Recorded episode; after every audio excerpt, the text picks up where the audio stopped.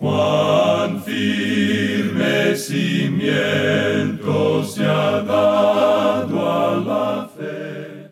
A través de la Biblia, un análisis de la Biblia libro por libro que le ayudará a crecer espiritualmente. Estos estudios fueron diseñados por el Dr. J. Vernon McGee. Acompáñenos en este fascinante recorrido a través de la Biblia. La palabra Por nada estéis afanosos, sino sean conocidas vuestras peticiones delante de Dios en toda oración y ruego con acciones de gracias. Y la paz de Dios, que sobrepasa todo entendimiento, guardará vuestros corazones y vuestros pensamientos en Cristo Jesús. Filipenses capítulo 4 versos 6 y 7. No se preocupe por nada, ore por todo. Realmente me encantan estas palabras del apóstol Pablo, pero es más fácil decirlo que hacerlo, ¿verdad? Cuando un hijo se aleja del camino del Señor, cuando perdemos un trabajo o cuando un ser amado está gravemente enfermo, a menudo nuestra primera reacción es dejar que la preocupación nos abrume y distraiga nuestros pensamientos. En el estudio de hoy nos llevará a profundizar en Filipenses capítulo 4 y nos ayudará a entender cómo la oración puede transformar nuestras vidas y cambiar nuestras preocupaciones con la paz de Dios. Quiero compartir un testimonio de un compañero en el autobús bíblico que vive en Indonesia. Es un oyente de a través de la Biblia en el idioma javanés y comparte lo siguiente. Su enseñanza es muy evocadora. Me recuerda que debo centrarme en mi fe y crecer y dar fruto. Reconozco que mi fe es todavía una pequeña semilla que cayó entre espinos. Tengo miedo de no dar fruto, pero me siento tan agradecido a Dios que me da la oportunidad de arreglar mi corazón, de convertirme en tierra fértil a través de su palabra, y ahora escucho y veo que poco a poco empiezo a cambiar. Por ejemplo, cuanto más me acerco a Dios, más bendiciones recibo. Recibo sabiduría, inteligencia y paz. Cuantas más pruebas de la vida afronto, más quiero crecer en mi fe en Jesús. A pesar de los golpes que me da este mundo aplastante, trataré de recordarlo y servirle a Él. Interesante. Iniciamos este tiempo en oración. Padre Celestial, Gracias por preocuparte por todas nuestras preocupaciones y temores.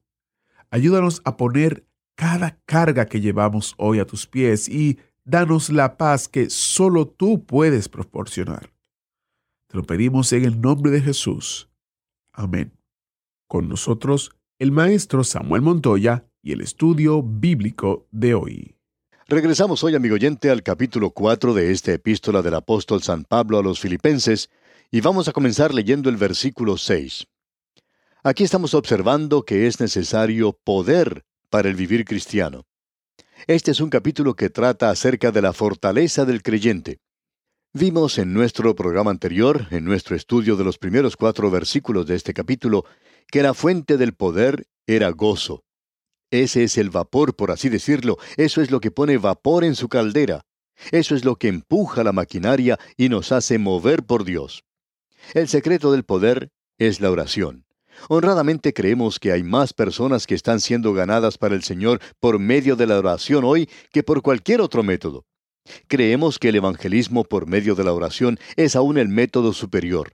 Creemos que es necesario destacar esto en la actualidad porque hay muchas personas que piensan que tienen que estar muy ocupadas sirviendo a Dios. Permítanos decirle, amigo oyente, que todo lo que hacemos para Dios hoy tiene que ser hecho por medio de la oración. En nuestra última ocasión hicimos una declaración un poco fuera del ordinario. Usted recuerda que dijimos en primer lugar que nosotros no debemos preocuparnos o afanarnos por nada y que debemos orar por todo, y ese es un mandamiento del Señor. Yo debo decir que yo llevo mis cargas al Señor en oración. Ahora eso parece como piadoso, quizás antulón, ¿verdad? Pero tengo que agregar que después de haber presentado todas estas cargas, todas estas cosas ante Él, cuando finalizo mi oración, tomo todas esas cosas de nuevo y las pongo sobre mis hombros y continúo andando con la misma carga. Ese es mi problema. Ahora no sé cuál sea su problema, amigo oyente, pero este es un mandamiento que el Señor nos ha dado. Él nos ha dicho que quiere que confiemos en Él, que no nos preocupemos acerca de nada y que oremos en cuanto a todo. ¿No es eso maravilloso, amigo oyente?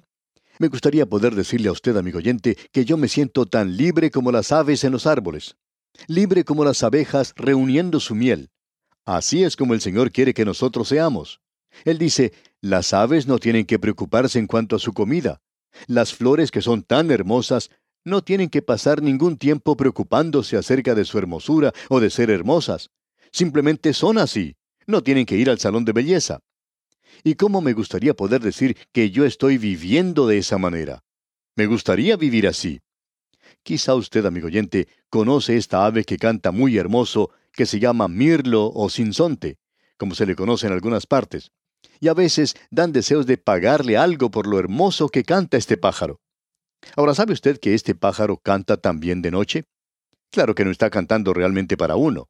Y quizá a uno no le preocupe mucho si le escucha cantar o no, pero hay algo importante, y es que por ahí cerca de él está la señora Mirla o la señora Sinsonte, y ella está empollando algunos huevos en su nido. Y hablando francamente, amigo oyente, yo creo que es muy aburrido esa tarea de estar sentado todo el día sobre un montón de huevos. Así es que este mirlo, este sinsonte, pasa la noche cantando para su esposa. Si uno se despierta temprano por la madrugada, lo puede escuchar cantando. ¿No le parece esto hermoso, amigo oyente? ¿Cuántos hombres se levantan, digamos, a las dos de la mañana para cantarle a sus esposas? Bueno, algunos de nosotros podríamos tener problemas si hiciéramos eso y nos levantáramos tan temprano para cantar.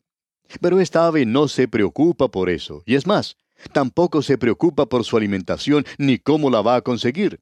Ella no le pide permiso al dueño de ninguna casa para llegar y tomar las frutas de su huerto o donde quiera que se encuentren. Simplemente van y saben que esa fruta está allí y la toman y se la comen.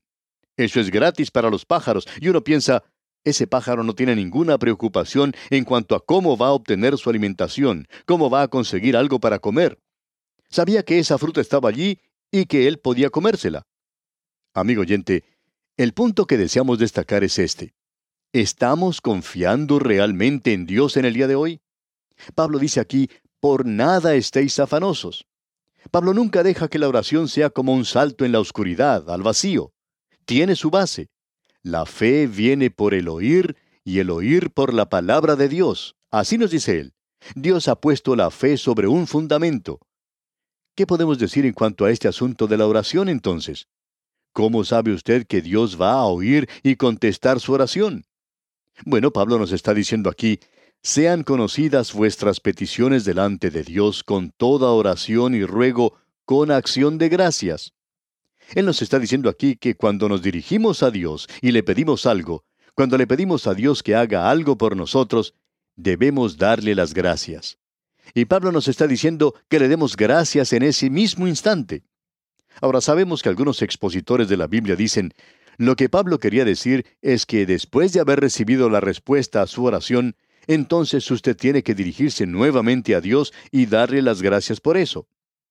No se olvide de ir y darle las gracias a Él. Bueno, amigo oyente, eso está bien, pero eso no es lo que Pablo está diciendo en realidad. Pablo tenía una forma de expresarse que era muy convincente y clara, y él tenía uno de los mejores idiomas para hacerlo, suponemos el idioma griego. Y Pablo siempre podía decir lo que él quería decir. Y lo que él nos está diciendo aquí es que cuando nosotros hacemos nuestra petición, en ese mismo instante uno tiene que darle las gracias a Dios por haber escuchado y contestado la oración. Ahora sabemos que alguien nos va a decir que quizá Dios no responde a nuestras oraciones.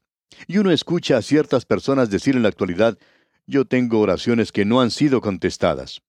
Amigo oyente, Permítanos decirle que yo no creo que usted tenga oraciones que no hayan sido contestadas, y creo que usted debería sentir vergüenza por decir que usted tiene un Padre Celestial que no escucha y contesta sus oraciones.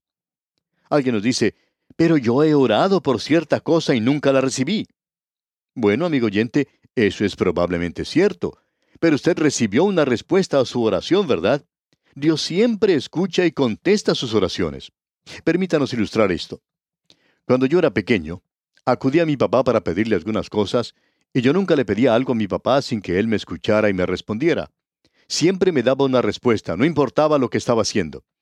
Cuando llegaba del trabajo, yo iba, le abrazaba y hablaba con él, y a veces le pedía que me diera una moneda para comprar algunos dulces, y en ese momento ponía su mano en el bolsillo, y no importaba lo que esté haciendo, me daba dinero y yo iba y compraba los dulces. Algunas otras veces le pedía otra cosa. Recuerdo que en cierta ocasión le pedí que me diera una bicicleta, y él me contestó que no me podía dar una bicicleta en ese momento. Pero él siempre me respondía. Él decía, no. Ahora la bicicleta vino algunos años más tarde. Pero debo decir aquí, amigo oyente, que la respuesta que mi padre daba más a menudo en cuanto a las cosas que yo le pedía era no, pero siempre me contestaba. Y cuando mi papá decía que no, era algo más positivo que cuando decía que sí. Porque cuando él decía no, nosotros no teníamos nada que discutir en cuanto a eso. En realidad, no comprendo a los jóvenes de hoy en día que continúan argumentando y discutiendo con sus padres después que éstos les han hecho conocer su decisión final. Yo no sabía nada acerca de eso. Cuando yo era pequeño, cuando yo le decía a mi papá, ¿puedo tener eso? Y él decía, no, allí se terminaba todo. Y amigo oyente, esa es la respuesta. Parece que Dios tiene a muchos hijos malcriados en el presente. Él les dice no a ellos cuando le piden algo y estos se ponen de mala cara diciendo yo tengo oraciones que no han sido contestadas. Amigo oyente, usted no tiene oraciones que no hayan sido contestadas. Dios siempre escucha y responde a sus oraciones. Como dijimos el otro día, ¿cómo va a separar usted las cosas que son grandes o las cosas que son pequeñas? Usted siempre puede llevar cualquier cosa a Dios en oración y cuán maravilloso es eso. Permítame presentar otra ilustración porque creemos que este es un tema de importancia. Durante la época de la construcción del Canal de Panamá, trabajaba allí un ingeniero, y cuando después de varios inconvenientes el proyecto comenzó a moverse rápidamente, los constructores querían finalizarlo lo más pronto posible y no había vacaciones para nadie. Para compensar esto, se trajo a las familias de los hombres que allí trabajaban para que vivieran con ellos. Así es que la esposa y el pequeño niño de este individuo, que mencionamos que era un ingeniero, llegaron a ese lugar, y a causa del peligro de la malaria de la zona, fueron instalados en una casa flotante. Todas las tardes se podía ver a ese joven ingeniero con los planos del canal de Panamá remando en un pequeño bote hacia su casa flotante. Una noche tenía todos esos planos abiertos sobre la mesa y su pequeño hijito estaba jugando a sus pies. Él estaba jugando con un carrito de juguete. Este ingeniero, muy ocupado, notó que su pequeño comenzaba a llorar. Se había salido una rueda de su juguete y el pequeño, por más que trataba, no podía arreglarlo porque era un trabajo demasiado grande para el pequeño. No podía arreglar eso, así que hizo lo que hacen todos los pequeños cuando no pueden reparar sus juguetes. Comenzó a llorar. Uno podía pensar que este papá diría que se callara y saliera de ese lugar, o llamaría a la madre para que viniera y sacara al hijito de ese lugar porque estaba molestando. Pero él era un buen padre. Así es que lo que hizo él fue poner a un lado esos planos y levantó a su hijito y le preguntó qué era lo que le pasaba. El niño, con sus lágrimas en los ojos, le mostró su juguete roto, la rueda en la otra mano, y eso era un gran trabajo para el pequeñito, era algo casi imposible. El padre tomó entonces la rueda y rápidamente la colocó en el juguete del niño y se lo entregó. Le dio un beso a su hijito y lo puso nuevamente en el piso y el pequeño se puso a jugar otra vez muy contento. Él era un buen padre. Ahora, ¿sabe usted, amigo oyente, quién hizo a ese padre? Dios lo hizo. Él puso ese instinto muy adentro del corazón humano. Ese padre tiene un hijo o una hija y va a dejar de hacer cualquier cosa para poder ayudarlos. ¿Por qué? Porque nosotros tenemos un Padre Celestial así en el día de hoy. Si se sale una rueda aquí abajo, nosotros podemos acudir a Él. Puede ser que nos parezca algo demasiado grande para nosotros, pero no es así para Él. Nuestro Dios escucha y también responde. Él puede decir no. En efecto, mi experiencia ha sido que Él ha dicho no mucho más a menudo de lo que Él ha dicho sí. A veces se nos presenta lo que creemos son buenas oportunidades y queremos aprovecharlas en ese instante. Por circunstancias que están fuera de nuestro control, no podemos lograr eso.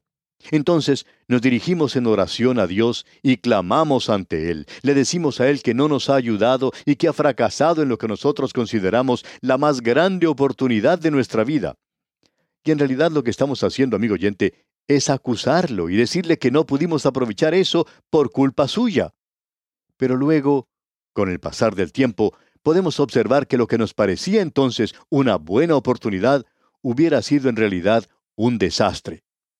Entonces nos damos cuenta que el Señor nos había contestado, pero no de la manera en que nosotros esperábamos o queríamos. Amigo oyente, nuestro Padre Celestial nos responde muchas veces y nosotros, para vergüenza nuestra, no le damos gracias a Él en esa oportunidad. En lugar de darle gracias, le acusamos por no darnos la respuesta que queremos pero debemos reconocer que Él es quien conoce el futuro, nos conoce a nosotros y por tanto la respuesta para esa gran oportunidad que se nos presenta, según nuestro entendimiento, es un no. Así es que, amigo oyente, en la próxima ocasión que usted crea tener una oración sin contestación, ¿por qué no dice, mi Padre Celestial, Él escuchó mi oración, pero me dijo que no, que yo estoy equivocado? Amigo oyente, nuestro Padre Celestial escucha y contesta nuestras oraciones.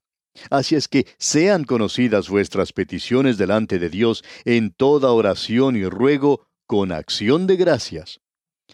Notemos ahora lo que el versículo 7 de este capítulo 4 de la epístola a los filipenses nos dice. Y la paz de Dios, que sobrepasa todo entendimiento, guardará vuestros corazones y vuestros pensamientos en Cristo Jesús la paz de Dios que sobrepasa todo entendimiento. ¿Qué clase de paz es esa? Bueno, la Biblia nos menciona varias clases diferentes. Existe la paz mundial que está siendo buscada por el mundo en este instante. Se ha gastado gran cantidad de dinero, millones, para tratar de obtenerla. Y el mundo nunca la logrará sino hasta cuando llegue a este mundo el príncipe de paz. Él es el único que puede brindar paz en este mundo. Luego tenemos la paz de la cual nos habló Pablo allá en el capítulo 5 de su epístola a los romanos cuando dijo, Justificados pues por la fe, tenemos paz para con Dios. Esa es la paz que llega a un alma que ha tenido complejo de culpa, indicando que las cosas ahora están bien entre usted y Dios y que sus pecados han sido perdonados. Cierto profesor de psicología, quien es un maravilloso creyente, dijo en cierta ocasión, la única manera por la cual uno puede librarse de un complejo de culpa es en la cruz de Cristo. Y esa es una paz que usted puede conocer, que sus pecados han sido perdonados. Tenemos luego esa paz que se conoce como tranquilidad. El Señor Jesucristo dijo, La paz os dejo, mi paz os doy. Yo no os la doy como el mundo la da. Esa es la paz de la cual él hablaba cuando dijo, Venid a mí todos los que estáis trabajados y cargados, que yo os haré descansar. Ese es el descanso de la redención. Luego Cristo dijo, Llevad mi yugo sobre vosotros y aprended de mí, y hallaréis descanso para vuestras almas. Ese es el descanso de encontrarnos en la voluntad de Dios, de estar completamente dedicados a Dios. Esa es la tercera clase de paz. Luego, ¿cuál es entonces la paz a la cual se está refiriendo el apóstol Pablo aquí? Bueno, él la llama la paz que sobrepasa todo entendimiento. Así es que yo entiendo esas otras tres clases de paz, pero esta clase de paz yo no comprendo. Si yo pudiera decirle lo que es, entonces no sería esa clase de paz porque esta, que se menciona aquí, sobrepasa todo entendimiento. Pienso que esta es la paz que embarga nuestra alma en ciertas ocasiones. Quizá es la experiencia que usted vive cuando contempla una puesta de sol. Quizá es la paz que usted experimenta cuando tiene que ser internado en un hospital. Usted puede estar muy asustado y luego encomendar todo en las manos del Señor y pedirle que esto sea una realidad, y Él hace que sea algo real. Esa es la paz que nos llega a nosotros, que sobrepasa todo entendimiento. No puedo explicarle a usted lo que es en realidad, pero puede decirle, amigo oyente, que es algo real y verdadero. Vemos ahora que esa paz que sobrepasa todo entendimiento guardará vuestros corazones y vuestros pensamientos en Cristo Jesús. Queremos que usted preste atención a algo que es de suma importancia. Hay aquellas personas que dicen en la actualidad que la oración cambia las cosas. Hay algunos que usan esto como un lema. La oración cambia las cosas. Y no nos oponemos a esto. Creemos que es algo bueno, pero ¿en realidad cambia la oración las cosas? Creemos que sí. Pero ese no es el propósito principal de la oración. Usted puede darse cuenta que cuando comenzamos a estudiar este pasaje de las Escrituras teníamos ansiedad. Ahora, al terminar, salimos en paz. ¿Qué fue lo que se cambió? ¿Han cambiado las cosas? No, nada ha cambiado. La tormenta continúa en su furor, las olas continúan llegando con gran intensidad, los truenos siguen sonando y la tormenta no ha amainado, pero algo le ha ocurrido a la persona. Entramos con ansiedad, salimos con paz. ¿Qué sucedió en realidad? Permítanos decirle, amigo oyente, lo que ocurrió. Algo le ha ocurrido al alma humana, a la mente humana. La oración, amigo oyente, no cambia principalmente las cosas, sino que nos cambia a nosotros. La persona ha sido cambiada aquí. Ese es el secreto del poder del día de hoy, la oración. No hemos avanzado mucho hoy, amigo oyente, pero esto es de suma importancia y justifica el haber detenido este autobús bíblico aquí por unos instantes y haber observado este gran pasaje de las Escrituras. Por hoy vamos a detenernos aquí. Sin embargo, le recordamos leer los versículos siguientes de este capítulo final de la epístola a los filipenses. Al despedirnos, le recordamos las palabras del apóstol Pablo. Por nada estéis afanosos, sino sean conocidas vuestras peticiones delante de Dios en toda oración y ruego con acción de gracias. Hasta pronto, pues, amigo oyente, que el Señor le bendiga muy ricamente. Muchas gracias al maestro Samuel Montoya por guiarnos en el estudio de hoy.